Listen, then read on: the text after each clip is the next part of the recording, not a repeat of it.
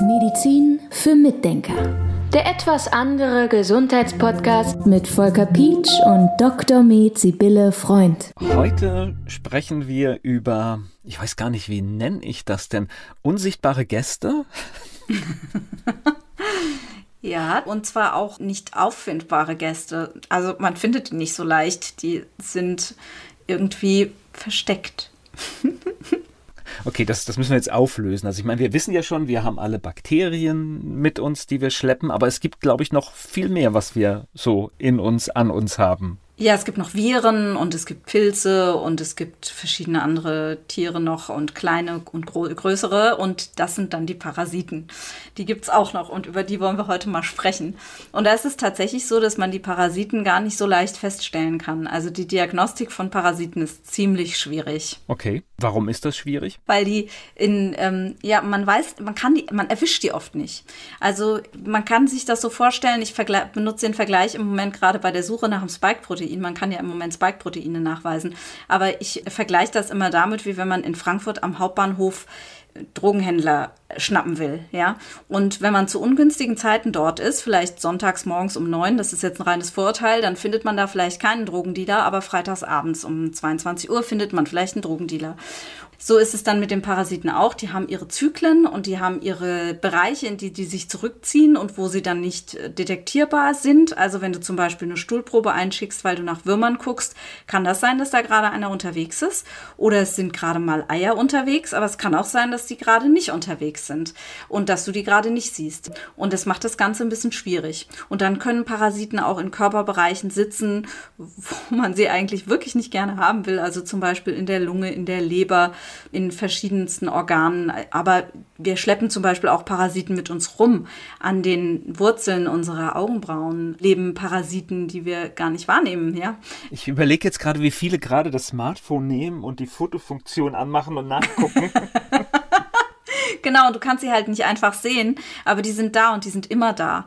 Ja, so haben wir immer mit Parasiten zu tun. Wir schlafen ja auch in, in Betten, in denen im Prinzip auch Parasiten sind, die Hausstaubmilben. Ja, das sind ja auch sozusagen Parasiten, die fressen ja die Hautschuppen, die wir nachts verlieren und die sind im Prinzip in so gut wie jedem Bett sind Hausstaubmilben drin und die kriegst du ja auch nicht mit. Ja, die siehst du ja auch nicht. Also diese ganzen Tierchen, die leben mit uns und da muss man sich einfach, glaube ich, ein bisschen entspannen.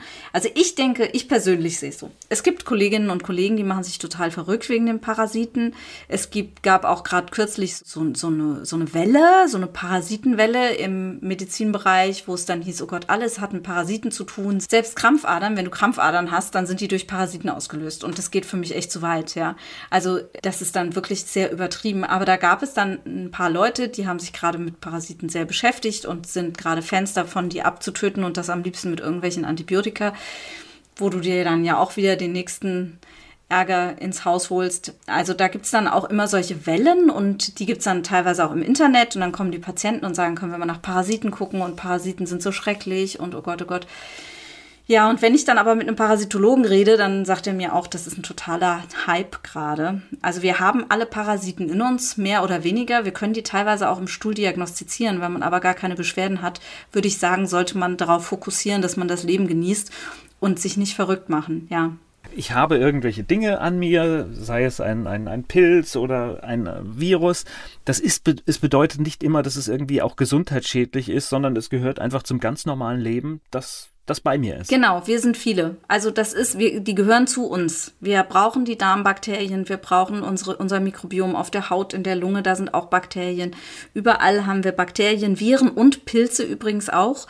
Und das gehört zu uns, das ist so. Und dieser ganze Wahn von Reinigungssprays und Reinigungsputzmitteln und was weiß ich, das ist echt Wahnsinn. Also das ist total verrückt, weil das bringt unser Mikrobiom total auseinander. Es gibt sogar Leute, die haben festgestellt, dass wenn man sich zu oft die Hände wäscht, dass man dann eher zu Infektionen der Haut neigt, ja, weil einfach dieser, diese Haut, dieser Haut, dieser Mantel, der Säureschutzmantel der Haut, sagt man ja, oder beziehungsweise die gute Bakterienflora der Haut oder das Mikrobiom der Haut, weil die dann abgewaschen werden andauernd und ja, sich das alles so verändert, das Milieu, dass die Haut nicht mehr gesund ist. Wir beide gehen ja auch mit Tieren um und Tiere haben auch Parasiten, aber für mich ist das jetzt auch, also ich fasse meine Tiere trotzdem an. ja, ich auch. Ich stecke sogar meine Nase ins Fell, wenn ich, wenn ich das will und ich kuschel mit denen. Und ich finde es wichtiger, meine Oxytocin-Ausschüttung zu provozieren. Oxytocin ist ein ganz wichtiges Wohlfühlhormon bei uns. Das ist mir wesentlich wichtiger, als ich, als dass ich da dran denke, ich könnte mir irgendwelche Parasiten holen. Also natürlich kann man da die Grundregeln der Hygiene beachten, ja, aber man muss da so ein bisschen, finde ich, ja, in Balance kommen, wie wir ja auch immer so gerne sagen. Man sollte sich nicht verrückt machen, auch wenn mal irgendwo Parasiten gefunden werden. Bei irgendeiner Untersuchung sollte man möglichst nicht gleich durchdrehen, aber natürlich sollte man eine gewisse Hygiene betreiben. Welche Parasiten gibt es denn deiner Meinung nach, wo man dann unbedingt etwas unternehmen sollte? Das heißt, ich entdecke jetzt, keine Ahnung, irgendwas im Stuhl. Wo ist der Punkt, wo du sagst, jetzt heißt es etwas tun? Also mit Sicherheit, wenn ich tatsächlich im Stuhl Würmer sehe, dann möchte ich irgendwas machen. Und äh, da gibt es verschiedene Möglichkeiten, da muss man sich dann an einen Therapeuten wenden. Es gibt giftigere Möglichkeiten und es gibt naturheilkundlichere Möglichkeiten. Da gibt es eine relativ große Bandbreite. Und da muss man definitiv was machen. Erstmal muss man diagnostizieren, was für Würmer das sind. Das ist in dem Fall ganz besonders wichtig, weil es gibt natürlich Würmer, die können wirklich richtig Ärger machen im ganzen Organismus. Und dann gibt es Würmer, die sind einfach nur ein bisschen nervig, weil sie eben da im Darm jetzt vorkommen. Und andererseits ist es ja so, dass wir, wenn wir Würmer haben, wahrscheinlich besser geschützt sind vor Allergien. Ja, das muss man auch sagen. Also die, die, da sieht man nämlich auch wieder das Positive an solchen Parasiten. Die haben oft auch einen positiven Effekt. Die stellen irgendwas her, was für uns gut ist oder so. So, und wenn aber jetzt ein Kind zum Beispiel Würmer hat, der Popo juckt und es ist, ist oder auch ein Erwachsener und bei den Kindern kommt es halt häufiger vor, und da kommen dann Würmer raus, dann würde ich eine Diagnostik machen und dann würde ich mir eine gute Therapie einfallen lassen, weil dann ist es einfach zu viel. Ja, sobald es zu viel ist, wird es ein Problem.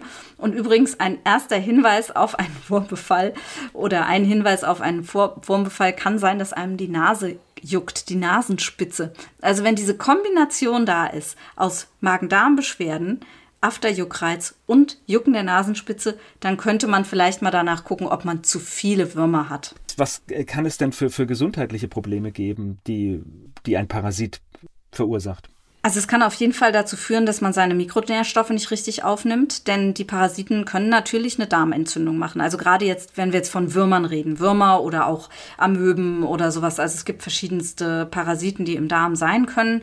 Und wenn die eben überhand nehmen und man dann Durchfälle kriegt oder irgendwelche anderen Beschwerden, Bauchschmerzen oder Verdauungsstörungen oder man nimmt auf einmal sehr ab oder man hat den Eindruck, man kriegt seine Mikronährstoffe gar nicht in den Griff, dass sie nicht hochgehen, dann könnte man auch mal an Parasiten denken, weil die klauen uns natürlich das Futter und bringen den ganzen Magen-Darm-Trakt unter Umständen, wenn es zu viele sind, durcheinander. Trage ich denn dazu bei, ob ich empfänglich bin für einen Parasitenbefall? Das ist mit Sicherheit so. Ich kann dir nur nicht genau die Faktoren sagen. Also wenn du keine gute Abwehrfähigkeit deiner Schleimhäute hast, aus irgendwelchen Gründen, das kann zum Beispiel ein Vitamin D, ein Vitamin A-Mangel sein, ein Zinkmangel, Magnesiummangel oder du vergiftest dich, indem du rauchst oder du, was weiß ich, isst irgendwelche ganz ungesunden Sachen, die die Würmer lieben, dann könnte es sein, dass das dazu beiträgt. Oder es gibt auch Leute, habe ich so den Eindruck, aus der praktischen Erfahrung, da neigt die ganze Familie dann zu Würmern. Und es ist eher unwahrscheinlich, dass die sich so gegenseitig anstecken. Also da müsste man schon wirklich sehr unhygienisch leben. Also normalerweise ist es ja so, wenn man aufs Klo geht, dass man sich die Hände wäscht oder so, ja. Also mm, ich habe da immer so eher den Eindruck, dass es so ist, dass die Leute ähm, da eine familiäre Disposition haben und eine Empfindlichkeit haben, aufgrund welcher Geschichten auch immer. Das kann ich so gar nicht sagen. Chemie, hattest du schon erwähnt, ist dann manchmal eine Lösung. Was, was sind andere Möglichkeiten, die nicht so hart sind? Ja, es gibt verschiedene pflanzliche Stoffe, die man einsetzen kann.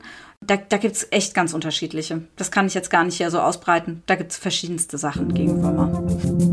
Medizin für Mitdenker. Der etwas andere Gesundheitspodcast mit Volker Pietsch und Dr. Med Sibylle Freund.